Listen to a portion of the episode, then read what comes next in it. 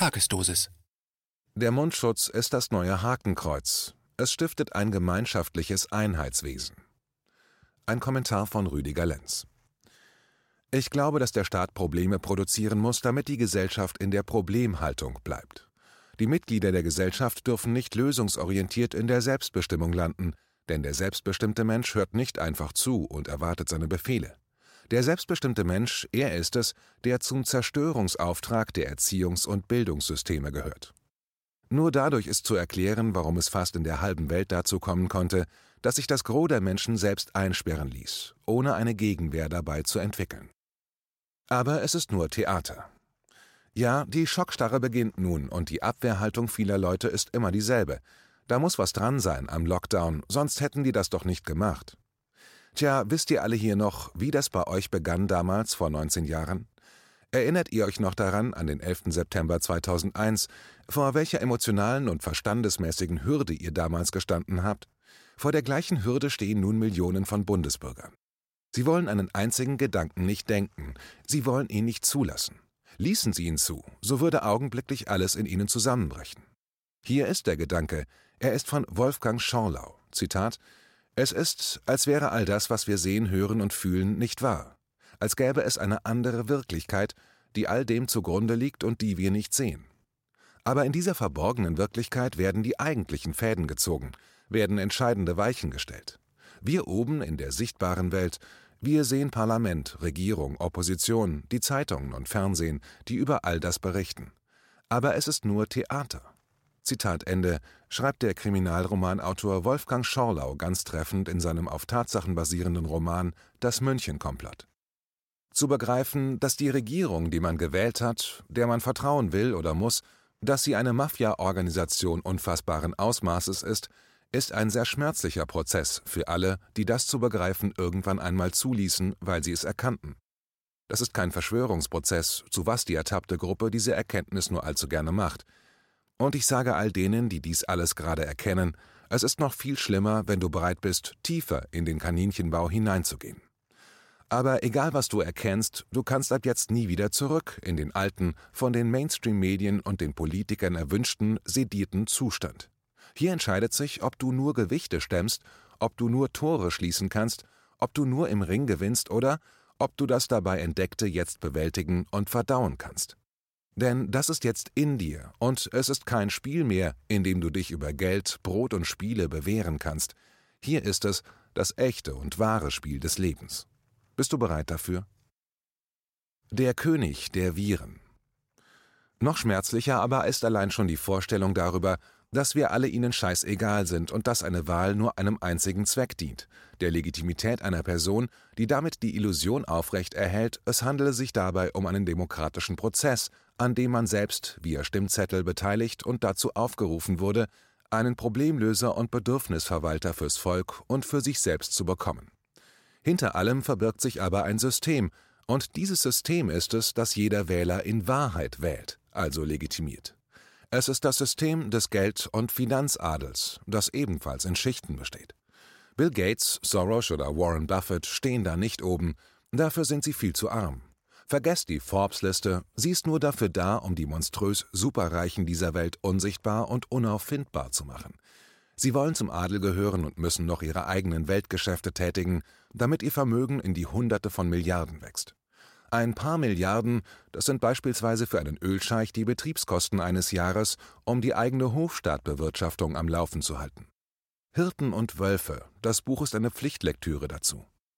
Was heißt das in Klartext? Wenn Bill Gates bei der WHO diesmal nicht durchkommt, wächst er an seinen Fehlern, macht weiter und spinnt eine neue Idee. Denn der Microsoft-Virenkönig will etwas erreichen, wozu er die gesamte Menschheit braucht. Das war schon bei Windows 3.11 oder Windows 95, 98 und den anderen Betriebssystemen so. Jeder Haushalt sollte einen PC besitzen. Das war Gates Traum, den er fast sogar verwirklichen konnte. Er will die Welt beglücken mit einer neuen Weltidee. Andere seines Kalibers wollen auch, dass die Welt auf sie schaut, weil Mama und Papa zu wenig auf sie geschaut haben. Das sind Profi-Narzissten mit einem stark ausgeprägten Gotteswahn. Und diese beherrschen die Politik und die Politiker dieses Jahrhunderts. Sie haben eine Welle des Konsumismus geschaffen, der ungeheuer viele Milliardäre hervorgebracht hat, Und diese Philanthropen wollen nun den Messias der Welt spielen. Und da dieses Spiel bei den anderen Profilneurotikern und Politikdarstellern ungemein gut ankommt, verwechseln diese die Milliardäre mit ihrem viel zu lästigen Wählerauftrag. Schaut und hört euch Frau Merkel noch einmal an und hört vor allem ganz genau zu, wie sie mit uns spricht. Ich spreche nicht einmal mit Kleinkindern so, wie sie mit uns spricht. Schaut euch ihr befriedigtes Gesicht bei der ersten und zweiten Rede zur Ausgangsregel an. Ohne Mundschutz ein Paket abgeben. Zurzeit läuft es super für diese Hochverräter in beiden Reihen. So äußerte sich der SPD-Politiker, der Gesundheitsexperte und Mediziner Karl Wilhelm Lauterbach in der Sendung Hart aber fair, dass wir frühestens 2021 wieder zur Normalität kommen können, wahrscheinlich aber erst 2022. Moderator Plasberg war darüber sichtlich entsetzt. Oder was der Vizepräsident des Robert Koch Instituts am 21. April von sich gab. Zitat: Selbst wenn es keine Fälle mehr gibt, müssen wir uns an Abstandsregeln halten. Ein Ende der Epidemie sei nicht in Sicht. Zitat Ende. Unfassbar, was die alle von sich geben, denn das Virus hat längst seinen Sommerschlaf begonnen. Wer das nicht glaubt, kann sich gerne bei den vielen Videos auf YouTube von Dr. Bodo Schiffmann informieren. Dort kann jeder die offiziellen Zahlen und Statistiken einsehen, die zeigen, dass wir alle an der Nase herumgeführt werden und dass sich dahinter etwas ganz anderes verbergen muss. Eine Agenda, die nichts mit einer um uns besorgten Regierung zu tun hat, die plötzlich den Humanismus zum Sinn und Inhalt ihres Regierungsauftrags erklärt hat. Um das Virus geht es schon lange nicht mehr. Ich glaube, wenn ich als Zuschauer in der Sendung hart aber fair gewesen wäre, wäre ich zu Lauterbach gegangen und hätte ihn gefragt, ob er noch alle beisammen hätte und wie man sich dabei fühlt, das ganze Volk zu knechten und für einen Impfstoff zu versklaven. Ich hätte ihn nach der Verhältnismäßigkeit seiner Idee gefragt und ob er nicht weiß, welchen sozialen Schaden die GroKo schon jetzt angerichtet hat. Aber seht selbst, wie es einem ergehen kann, wenn man der Mundschutzpflicht nicht nachkommt und nicht weiß, dass man bei Eintritt in ein Postamt eine umzubinden hat. Ein Brief an Eva Hermann auf ihrem Telegram-Kanal, Eva Hermann offiziell, vom 21. April 2020. Zitat: Heute schildere ich eine kleine Episode, die belegt, wie ungemütlich der Aufenthalt in der Öffentlichkeit wird, wenn sich einzelne Personen ihrer neu gewonnenen Macht rücksichtslos bedienen. Ich wollte für meine Enkeltochter ein Paket aufgeben, da ich zu ihrem Geburtstag nicht persönlich anwesend sein darf. Auch so eine Ungeheuerlichkeit. In dem kleinen Postamt herrscht Maskenpflicht. Ich habe keine Maske bei mir und ziehe deshalb die Jacke über das Kinn hinauf bis zur Brille. Das will der Postbeamte nicht gelten lassen und herrscht mich sehr unfreundlich an, ich möge sofort den Raum verlassen. Mein Hinweis, dass Mund und Nase doch fest mit Stoff umschlossen sei, fruchtete nicht. Ich fragte nach seinem Namen, den er mir jedoch nicht nennen wollte. Er pöbelte mich aggressiv an und warf mich sozusagen hinaus. Die anwesenden Kunden taten gleichgültig.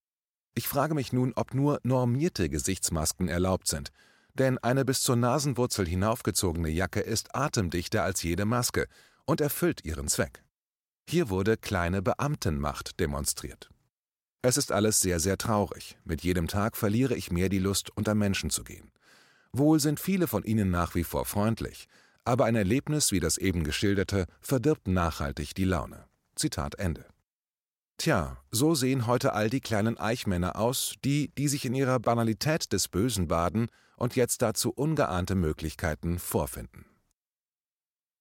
Der zurzeit größte Wachstumsmarkt der Verschwörungstheoretiker. Heute sehe ich einen Spaziergänger in Österreich in einem Video, der mit seinem Hund in die Feldmark geht. Doch ein Polizist hinter ihm mit gezogener Waffe hat einen mutmaßlichen Coronavirus-Ausatmer dingfest gemacht.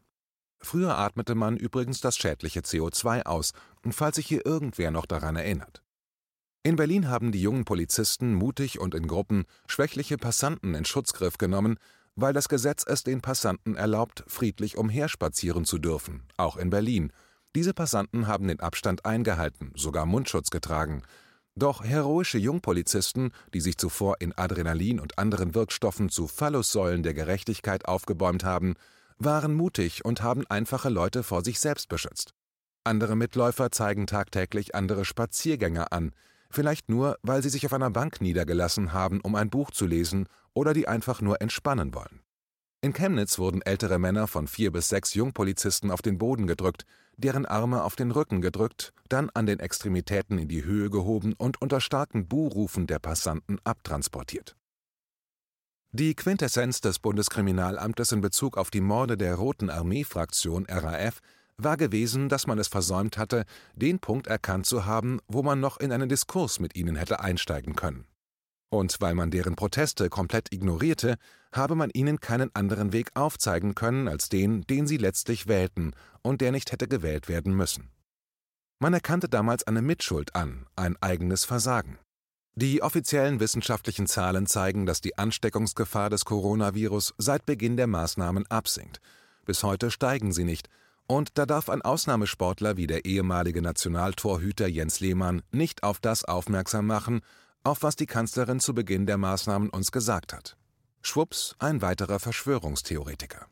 Auf der anderen Straßenseite dieser Maßnahmen wollen junge Leute schon jetzt die Überwachungs-App, äh, die Corona-App. Wann gibt es sie endlich?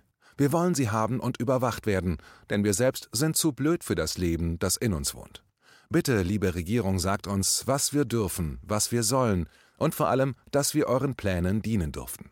Die Wissenschaft sagt uns, was richtig ist, und MyLab und Harald Lesch sind unsere Propheten, denn es gibt ja nichts auf der Welt, was die beiden nicht schon wissen. Wir sind dagegen dumm und müssen diesen beiden Superbegabten zuhören und tun, was sie sagen.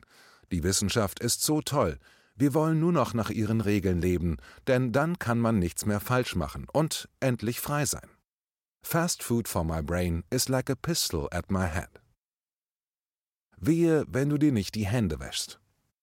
Wer aus diesem Wahnsinn, der uns die Regeln der Psychologie der Massen gerade Punkt für Punkt vorführt, die Unterdrückung der Massen, der Gehorsam der Massen, der Konformitätsdruck der Massen nackt aufzeigt, sollte nicht nur gegen die Maßnahmen denken und handeln, wir sind dazu angehalten, völlig anders über eine Gesellschaft nachzudenken, die ohne solche Zuchtmaßnahmen des Staates und der Regierung auskommt. Sind wir dazu überhaupt in der Lage? Sind wir in der Lage, all die Dinge und Zusammenhänge zu erkennen, die gerade gegen uns in Stellung gebracht werden? Sehen wir die Ketten um Geist und Körper, die dazu verführen, uns zu führen? Leute, der Feind ist nicht der, der keinen Mundschutz trägt, auch nicht der, der ihn trägt, der Feind ist nicht der, der bei der Corona-Pandemie-Krise sagt, dass das Virus gar nicht so schlimm ist, wie die Regierung und die Medien uns weismachen wollen, oder der, der das alles glaubt und in seiner Angst lebt. Der Feind ist das System, das zulässt, dass unverschämt reiche Menschen die Demokratie unterlaufen und mit ihrem Geld Dinge, die mal gut waren, in ihr Gegenteil verkehren, und Politiker und Fachexperten dies ausnutzen, um abzukassieren und das Volk zu ihren willfährigen Sklaven umzufunktionieren – weil die meisten Menschen im guten Glauben an das Gute in einem Experten glauben. Sie glauben gerne, dass alle Experten so denken, fühlen und handeln wie Professor Dr. Sukharit Bhakti. Der Feind ist nicht dein Nachbar. Der Feind ist der Verrat, der gebündelt bei den reichen und mächtigen Menschen alles untergräbt, was uns hoch und heilig ist. Das ist der Feind. Und wenn wir ihn anschauen, geschieht etwas Seltsames. Wir beginnen uns selbst in ihm zu sehen. Denn viel zu lange haben wir es uns in seinem System bequem gemacht. Um den Feind zu schlagen, müssen wir zuallererst erkennen, was uns an ihn gebunden hat und mit welchen Annehmlichkeiten er uns locken konnte. Jetzt lockt er uns mit der Gesundheit, und er stigmatisiert uns damit, dass wir zu Serienkillern werden können, wenn wir ihm nicht gehorchen und unsere Ausatmung überdenken. Er warnt sogar die Kinder, die daran schuld sein könnten, wenn sie ihre Händchen nicht oft waschen und Papi oder Mami sterben könnten am Coronavirus, weil du uns nicht gehorchst und deine Hände gewaschen hast und du hast sie ersticken lassen, weil du das Virus in ihre Lunge gebracht hast. Der Mundschutz ist das neue Hakenkreuz. Jetzt gerade geht es ums Impfen, um am Impfstoff Geld zu verdienen und darum, Paranoia in der Weltgesellschaft zu schüren, dass jeder Virus in jedem Jahr alle Menschen töten könnte, wenn nicht bald geimpft wird und das bitteschön in jedem Jahr. Es geht um ein Geschäftsmodell der Bill and Melinda Gates Stiftung, die diesen Coup komplett dirigiert durch Milliardenmittel. Und da die Rechnung nicht so richtig aufgeht, die offiziellen wissenschaftlichen Zahlen und Statistiken der einer gewöhnlichen Grippe ähneln, also keine Millionen Tote durch SARS-CoV-2 zu verzeichnen sind, und das weltweite Impfprojekt platzen könnte, wenn die noch ängstlichen und ARD- und ZDF-Zuschauer ebenfalls schwinden und das Weltdauer-Impfprojekt sabotieren, muss ein sanfter Zwang her, der dazu in der Lage ist, eine Mehrheitsmeinung zu etablieren, die sich nach dem Impfstoff sehnen wird. Und um das zu gewährleisten, wird der Mundschutz Pflicht. Durch ihn konditioniert sich die Masse dann doch noch zu einem gemeinschaftlichen Einzelwesen, dass in dem Buch die Psychologie der Massen oder in dem Buch Propaganda explizit beschrieben wird, um Marktvorteile und Idealverwirklichungen zu garantieren. Der Mundschutz ist eine Marke, ein Erkennungszeichen, eine Parole für dieselbe Idee einzustehen, ein Gruppenideal, das ausdrückt, man sei besorgt und wolle dem anderen keinen Schaden zufügen. Ein Wir-Befehl, der aus dem Funken des Individuellen und der Selbstbestimmung ein Minenfeld der Selbstzweifel gemacht hat. Nur mit dem Banner, dem Symbol für Gemeinschaft, dem neuen Mundschutzgesetz stellen wir alle nun das Wir über jedes Ich. Doch in Wahrheit ist es ein Gehorsamsakt, der die ganze Gesellschaft in die Richtung zwingt, in die die Profiteure sie hinlenken wollen, um durch ein inneres Ich muss mich impfen, nur dann überlebe ich, sich einen festen Glauben an die heilige Aufgabe, die heilige Pflicht zur Gruppe einzuprägen. Man glaubt an die übergeordnete Sache als heiligste Pflicht und bildet so Verhaltensweisen aus, die den anderen zwingen, es einem gleich zu tun. Wer die Armbinde mit dem Hakenkreuz nicht trägt, wird automatisch beäugt. Das ist keiner von uns, weiß man nun ganz sicher. Das ist ein Regelbrecher, einer, der unser Wohl durchkreuzen will, einer, der uns schaden und über den wir richten müssen. Wenn Bayern München gegen Dortmund im Fußballstadion spielt, gelten ähnliche Regeln. Nun gelten diese Regeln für 80 Millionen Menschen. Und es gibt nur einen Verein, nicht zwei. Der zweite darf gar nicht sein. So geht das Spiel. Man unterschätze niemals die Kraft und die tiefenpsychologische Wirkung von Symbolhandlungen. Symbole vereinen und stellen das Wir vor das Ich, denn ab nun geht es nur um die Sache, die Idee und dessen Vollendung. Ein Land, ein Volk, eine Kanzlerin, eine Idee, ein Volk, ein Supergewinn. Dass der Mundschutz schon Ende März überflüssig wurde, interessiert in Kürze die ängstliche Masse nicht mehr. Sie wird die irrationale Handlung in eine ebensolche Haltung ausbilden und es völlig normal finden, dass der Mundschutz als Symbol das Ende der Meinungsfreiheit darstellt. Das wird die Masse nicht einmal merken, wie zu befürchten ist.